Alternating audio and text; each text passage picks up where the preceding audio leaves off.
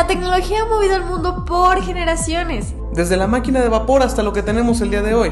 ¿Cuál será nuestro siguiente paso? Bienvenidos a la Cuarta Revolución.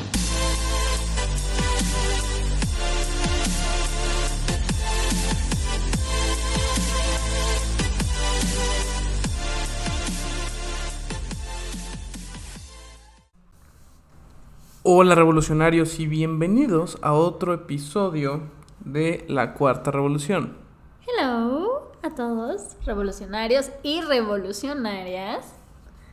Hoy vamos a hablar de algo muy interesante que tiene, que en realidad es medio nuevo y que también está teniendo un impacto bastante, bastante grande, muy interesante, pero que todavía eh, como que no se le ha dado su mayor uso o no ha llegado exactamente al, a su mejor momento, pero dicen las predicciones que durante la siguiente década básicamente será ese momento. Entonces, ¿qué es esta cosa de lo que vamos a hablar? Y básicamente es de el Internet de las cosas, también conocido IoT. Este tema es bastante polémico, a veces encontramos opiniones polarizadas, porque hay quienes están en contra, hay quienes están a favor, pero yo creo que únicamente es un poco desinformación lo que tienen. Entonces, para eso estamos aquí, para platicarles un poquito de Internet de las Cosas y pues tratar de romper con este prejuicio que existe alrededor de esta tecnología que aunque parezca un poco futurista, pues al final del día va a pasar. Entonces, pues vamos a empezar. Ahorita que dijiste un poco futurista, en realidad ya ni siquiera sé qué es en realidad futurista y, cuáles son las cosas que ya están pasando, porque, o sea, en un momento en donde la tecnología crece de forma exponencial, en realidad, ¿qué cosa ya es futurista? O sea, ¿cuáles son las cosas imposibles, entre comillas, que ya no se pueden hacer? O, se, o sea, o las cosas que se consideraban futuristas en el pasado, ahorita es como algo de todos los días. Entonces, en realidad, eh, el Internet de las Cosas creo que entra ahí, porque de hecho se escucha muy, muy dentro de mucho tiempo que vas a tener una casa inteligente o se escucha como muy alejado de que tu carro va a tener internet y entonces lo llamas desde la llave o con tu teléfono y son cosas que en realidad ya existen. Entonces, o sea, ya, ya no es un tema de si son futuristas o si son para dentro de 50 años. O sea, en realidad justo este crecimiento exponencial de la tecnología hace que las cosas cada vez sean más rápidas porque cada vez tenemos más información. Pero bueno, ¿qué es todo esto de Internet de las Cosas? Básicamente es que las cosas tengan Internet. Ah. no, es, que cualquier tipo de dispositivo eh, que sea no necesariamente un gadget tecnológico como un teléfono, una computadora, este, o algo que, que tradicionalmente, si quieres verlo así, esté conectado a internet, tenga internet. Eh, puede ser hasta objetos, como ya, ya mencionaba Rodrigo, cosas de, de tu casa, ¿no? Puede ser un refri, puede ser un microondas, puede ser la puerta. Eh, también incluso puede ser la ropa, eh, los tenis, por ejemplo, que te cuenten el número de pasos que das. En realidad puede ser cualquier objeto que se puedan imaginar que tenga conexión a una red, sea privada o sea internet. El chiste es que esté conectado a una red y que funcionen sin intervención humana. Esto es un poco curioso porque todo esto que decíamos de si es futurista o no, eh, a, mí me llama mucho la atención porque hace varios años estaban las películas como tipo Terminator y creo que se quedaron mucho con la idea de que, que las cosas funcionen sin la intervención humana van a provocar caos y entonces es precisamente aquí donde viene el estigma y la polémica con el Internet de las Cosas, ¿no? Entonces, una vez que ya dijimos que es eh, Internet de las Cosas. Vamos a ver cómo funciona. A ver, ¿qué, ¿qué hay detrás de un refri que se prende solito?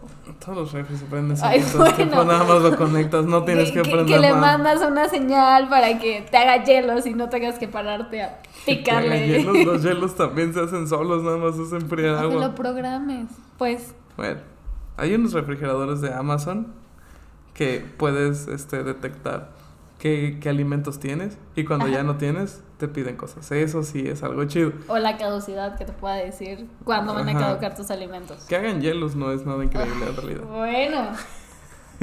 Pero bueno. Hablemos de lo que hay detrás del Internet de las Cosas.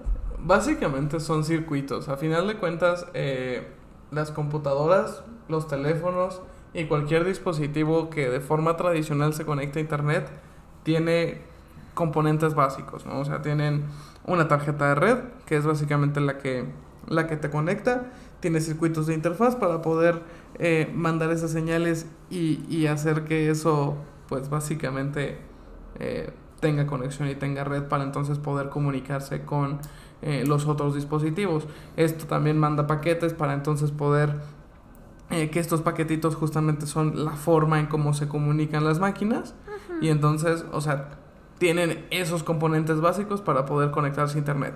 ¿Cuál es la parte interesante? Es que, o sea, esos componentes que, que utilizas para conectarlos a internet, pues los interconectas para que funcionen con, con los mismos dispositivos. Y entonces que esas señales o esos eh, paquetes que llegan de información activen acciones dentro de los dispositivos. Entonces, en realidad, eh, más o menos así es como funcionan. Pueden ser de diferentes formas, o sea, pueden ser por cable, que son los que son por Ethernet, también pueden ser por Wi-Fi con ciertas antenas, o pueden ser otros tipos de antenas que, que a final de cuentas reciban estas señales y entonces esas señales se, se transformen en acciones, ¿no? O sea, pero puede ser cualquier cosa, o sea, pueden ser sensores, por ejemplo, en una en alguna planta, eh, que estos sensores básicamente te digan cómo están, cómo están ciertas cosas y que entonces a partir de los dispositivos de red se manden esas señales y ya con eso puedes interpretar. Pero eso ya es más una aplicación.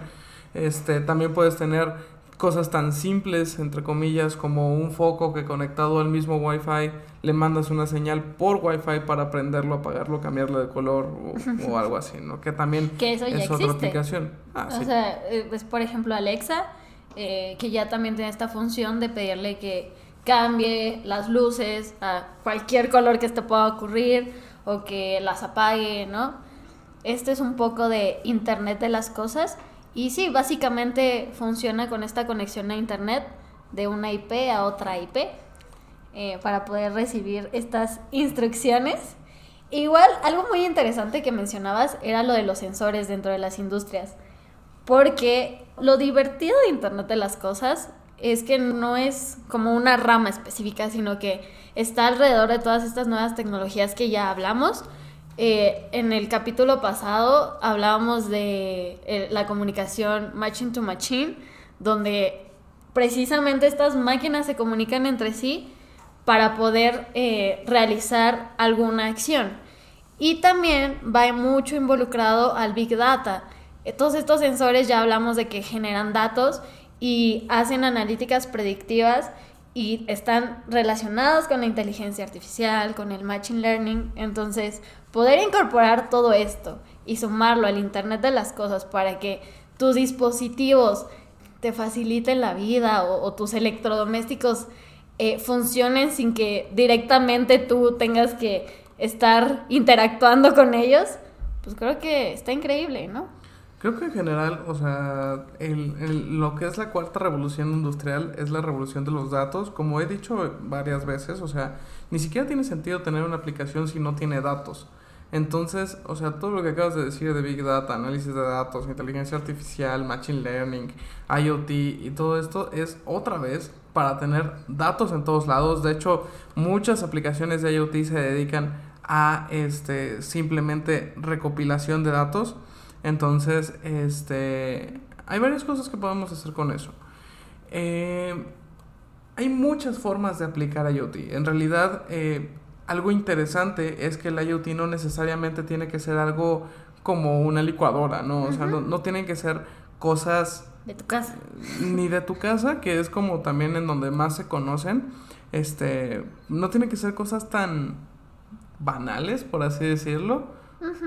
Eh, o tan triviales, porque en realidad el, el IoT tiene una cantidad de, de, aplicaciones o un potencial muchísimo más allá. O sea, por ejemplo, en, en transporte, una vez vi una aplicación eh, de, de IoT en donde tú metías sensores que se, se comunicaban con la nube para que entonces saber cuál era la presión de las llantas en un camión, saber cuál era su ubicación, saber más o menos cuánta gasolina estaba gastando, para entonces poder predecir cuándo ya le tocaba un servicio para poder mejorar su rendimiento. O sea, esa es una, eh, una aplicación de algo mucho más complejo. O sea, ya no es que tu licuadora te haga licuado, licuado de, plátano a las 8, de, la mañana. para que vayas a desayunar, ¿no? O que tu cafetera te tenga tu, tu cafecito listo. Este, o que el tostador sepa y, así, ¿no? Entonces, no, no, hay, hay, aplicaciones de IoT que no son banales, que no son eh, cosas tan, ¿cómo decirlo?, tan de la vida diaria, pero que en realidad tienen una, un crecimiento y un potencial muy, muy grande. ¿Qué otra aplicación sabes? En, el sector agrícola ah, leí algo muy interesante, que quieren hacer monitorización biométrica para poder tener control de, sus animales con respecto a la geolocalización de, de sus puerquitos, sus vaquitas y así, para tenerlos siempre controlados.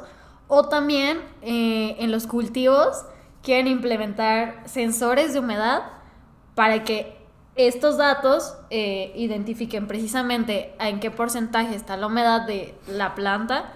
Y entonces solito se activen los aspersores. Los aspersores. Gracias. Y ya, ya este trabajo no lo tendrían que hacer un montón de personas, ¿no? Eh, ¿Qué más? Ya hablábamos de, de las prendas que, por ejemplo, tengan este Internet de las cosas. Por ejemplo, unos tenis que miden cuántos pasos das. Eh, no sé, una chamarra que te diga cuál es tu temperatura corporal. ¿Cómo para qué quisieras eso? Para saber si tienes COVID. Para saber si tienes calor. Necesito una chamarra que me diga si tengo calor o no. ¿Por qué no? No tiene sentido. Tienes tus sensores biológicos. Pero bueno, este, otra de las aplicaciones que, se podría decir es como una exponencia de la misma domótica de las casas inteligentes son, son las ciudades inteligentes, que es algo eh, que todavía no, no, se ha podido implementar básicamente por la complejidad que es mantener eh, el control sobre una ciudad. En general, incluso en una colonia es algo muy complicado.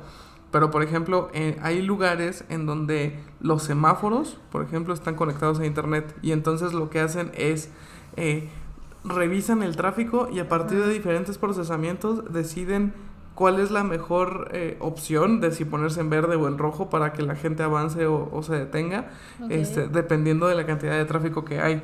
Entonces esa es otra de las aplicaciones en donde, en donde se ve. Igual, por ejemplo, en contenedores de basura, este, se mandan señales o se mandan eh, paquetes de información para saber cuando el, el contenedor ya está lleno o si tiene algún desecho que no es o algo parecido. Y todo esto en realidad es mucho a través de sensores, que esos sensores son la entrada de información y en realidad el Internet de las Cosas es cómo poder comunicar esa entrada. Entonces esa es otra de las aplicaciones. También tenemos aplicaciones en el sector salud. Por ejemplo, imagina que no sé, hay un accidente y mientras en la ambulancia ya va va generando un historial ya de cómo va el paciente, un diagnóstico para que cuando llegue a clínica, listo, ya, ya tengan como un reporte de, ok, tiene esto y esto y esto y hay que atenderlo rápido porque necesita, no sé, una operación, necesita sangre, yo qué sé, ¿no? También hay aplicaciones que son como mucho más sencillas, como los famosos wearables, tu, tu iWatch, el reloj de Huawei, las eh, feed bands, creo que se llama, o sea, las, las bandas que son para poder traquear cómo, cómo andas, cómo estás, que otra vez, o sea, en realidad es un sensor que básicamente está recibiendo toda la información y la parte de ahí de internet básicamente es poder mandar esa información a algún lado que muchas, en muchas ocasiones se manda a la nube para que entonces se procese y se interprete esa información como de alguna forma, ¿no? Entonces, en realidad, eh, un poco eso es el IoT. En donde, y básicamente en cualquier lado en donde tú puedas ver automatización o posible automatización, puedes meter Internet de las cosas. Para poder entonces agarrar todos los datos de esa automatización, mandarlos a algún lugar en específico en donde se centralice y se procese toda esa información y a partir de eso ya eh, tú puedes hacer lo que quieras, ¿no? Eh, si lo quieres ver en una aplicación más banal o más trivial en donde justo tienes a, a, tu Alexa y entonces le dices Alexa buenos días y entonces Alexa te empieza a decir las noticias, el clima, pone tu canción favorita y le dice a la cafetera que te haga café. Bueno, sí, también es Internet de las Cosas.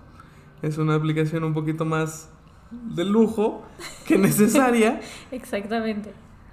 Pero creo que eso entra, entra bien a nuestro siguiente tema. El Internet de las Cosas, ¿tú qué opinas? ¿Nos hace más útiles? ¿Nos hace más flojos?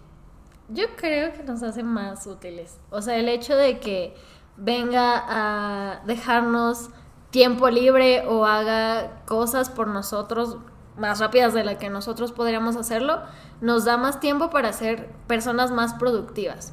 Hay quienes dicen que te hacen más flojo, yo creo que más bien es una cuestión del individuo. O sea, yo si tuviera más tiempo y si tuviera como muchas cosas automatizadas, sería como feliz porque tendría más tiempo para no sé, trabajar, estudiar, yo qué sé, ¿no? No hacer nada. O no hacer nada, ¿no? Que también se vale. Es, es muy válido. Pero creo que de ahí parte el hecho de que muchas personas digan que, que nos van a hacer personas más inútiles. Pero creo que solo es una cuestión de perspectiva. No, no creo que realmente vaya a ser así. O sea, si quieres aplicar el Internet de las Cosas en cosas banales, posiblemente sí te haga una persona menos activa, ¿no? Pero tiene múltiples aplicaciones que ya mencionamos que en realidad son para un, fin bueno. En realidad la utopía tecnológica tiene la idea eh, en un largo plazo, claro, de, de, que la tecnología sea lo suficientemente capaz como para hacer todo lo que los humanos no nos gusta hacer. De hecho, si, si nos damos cuenta, o sea, muchas de las aplicaciones de tanto de IoT, de Big Data, de, de inteligencia artificial, entre varias otras tecnologías emergentes se utilizan para hacer las cosas que a los humanos, a ningún humano le gusta hacer. Entonces, en realidad la utopía tecnológica es que la tecnología sea lo suficientemente eh, avanzada como para que todas esas cosas en donde nosotros gastamos tiempo ya no sea y entonces nosotros tengamos tiempo de hacer lo que nosotros queramos. O sea, esto puede ser crear nueva tecnología, eh, estudiar y aprender nuevas cosas, simplemente no hacer nada y entonces disfrutar del, de la vida. De la vida y del infinito. Este, y en realidad no es tanto si te hace más flojo, como bien dijiste hace rato, es, es más un tema del individuo. O sea, el tiempo es lo más valioso que tenemos, porque literalmente cada segundo que pasa nunca regresa y entonces, por lo tanto, cada, cada momentito que tú tienes extra es como si te regalaran eh, pues lo más preciado, ¿no? Que es, que es el tiempo. Porque de hecho, cada que lo pierdes, pues estás perdiendo literalmente vida. Entonces, este, si son cosas que te ahorran tiempo, pues básicamente te ahorran vida en cosas que, que posiblemente no vale la pena invertir vida, ¿no? Entonces, eh, pues vaya, o sea, creo que eso es, ese debería ser el enfoque un poco de, de en dónde y cómo tomar al Internet de las cosas, porque en realidad es una innovación tecnológica que para lo único, para lo que sirve y para lo que está es para hacernos la vida más fácil, para hacernos la vida más cómoda y para mantenernos eh, en teoría más felices. Sí, o sea, nosotros aquí somos como muy defensores de todas estas nuevas tecnologías y hay muchas opiniones, como ya mencionaba, polarizadas. Algo que, que me causó mucha curiosidad fue que la semana pasada eh, salió una nota donde se cayó el sistema de Amazon y entonces muchas personas estaban teniendo problemas con sus dispositivos que funcionan con Internet de las Cosas, por ejemplo, sus timbres o aspiradoras. Y me da risa porque leyendo los comentarios había gente que decía, no, pues es que el Internet de las Cosas eh, no va a poder funcionar si no tienes Internet, entonces eh, esta es una desventaja, cuál es el alcance del Internet de las Cosas, realmente la red va a ser suficiente eh, y la electricidad y la energía, ¿no? Y como que siempre están buscando la manera de decir por qué no es bueno el Internet de las Cosas. Y yo solo veía gente que decía, bueno, hoy no aspiré, listo. Creo que al final de cuentas, o sea, esto ya nos lleva a un tema de dependencia tecnológica en donde ya todo mundo, pues prácticamente eh, estamos tan acostumbrados a vivir con internet y con la tecnología que en el momento en el que nos la quitan, a veces no sabemos qué hacer y es como de, maldita sea, ¿cómo se tocaba una puerta si no tengo timbre? ¿No? O algo, o algo parecido. Entonces, eh, al final todo en exceso es malo. Creo que deberemos de tener un equilibrio entre dependencia tecnológica y no dependencia tecnológica. O sea, entre, sí, si lo tienes está bien, pero si no lo tienes también está bien. O sea, no, no pasa nada. Tipo, no, no naciste con, con tecnología y con IoT. Vaya, las siguientes generaciones sí van a nacer con eso, ¿no? Pero eh, nosotros, al menos en el momento actual en el que vivimos, no nacimos con eso. No es algo necesario y también creo que no es algo que, este, que sea imprescindible. Ok, pero entonces, ¿estás a favor o no? Ah, yo sí, yo sí estoy a favor. A mí todo lo que sea tecnología y que sean cosas aplicables este, para, para un mundo mejor está chido. Nada más que aquí hay un temita que es seguridad. Justo. Porque en realidad, mientras más cosas conectadas a internet tienes, más vectores de entrada tienes. Que los vectores de entrada son básicamente por donde te pueden hackear. Entonces, imagínate que te hackean la cafetera y a partir de que la cafetera ya te hackea tu computadora, que es algo que ha pasado, es algo que se puede y que es algo que en realidad no es tan difícil. Pero eso ya lo podemos platicar en el episodio de, de seguridad informática que por alguna razón no me has dejado tener. Pronto, pronto. O sea, es que aparte la seguridad informática también está bastante extensa. Yo creo que vamos a tener unos tres capítulos. Porque sí, sí he visto también incluso como mucha gente dice que su intimidad va a ser perturbada con todas estas máquinas eh, pudiendo acceder a su información. Y en realidad yo creo que estamos siendo un poco hipócritas porque muchas veces damos información eh, sin querer. Pues, más que ya que sin querer, o sea, en realidad al momento en que nosotros estamos aceptando tener este tipo de dispositivos, estamos aceptando los términos y condiciones que literalmente dicen que vamos a tener tu información. Entonces... Exacto. Pero bueno. Ya, ya será tema de quizás la próxima semana, si estoy de buenas. no, no, no. Ya, ya lo dejaremos para otro capítulo. Por hoy se nos acabó el tiempo. So... Eso fue el Internet de las Cosas Revolucionarios. Básicamente es una tecnología que está en un gran crecimiento. Si quieren meterse al, al IoT, ahorita es el momento. Es un muy buen momento porque ya hay mucha información y pues básicamente es un sector creciente y con muchísimo potencial. Sí, aparte hacen falta personas que conozcan de, del tema, que aprendan y desarrollen estas tecnologías, porque sí, tenemos información, pero no hay quien lo haga. Entonces, pues nos vemos en el próximo capítulo, revolucionarias. Por ahora, eso es todo. Bye. Adiós. Este fue un capítulo más revolucionarios. Encuéntranos en nuestras redes como arroba la cuarta revolución. Síguenos para tener los otros capítulos, noticias y novedades. Nos escuchamos en el futuro, revolucionarios.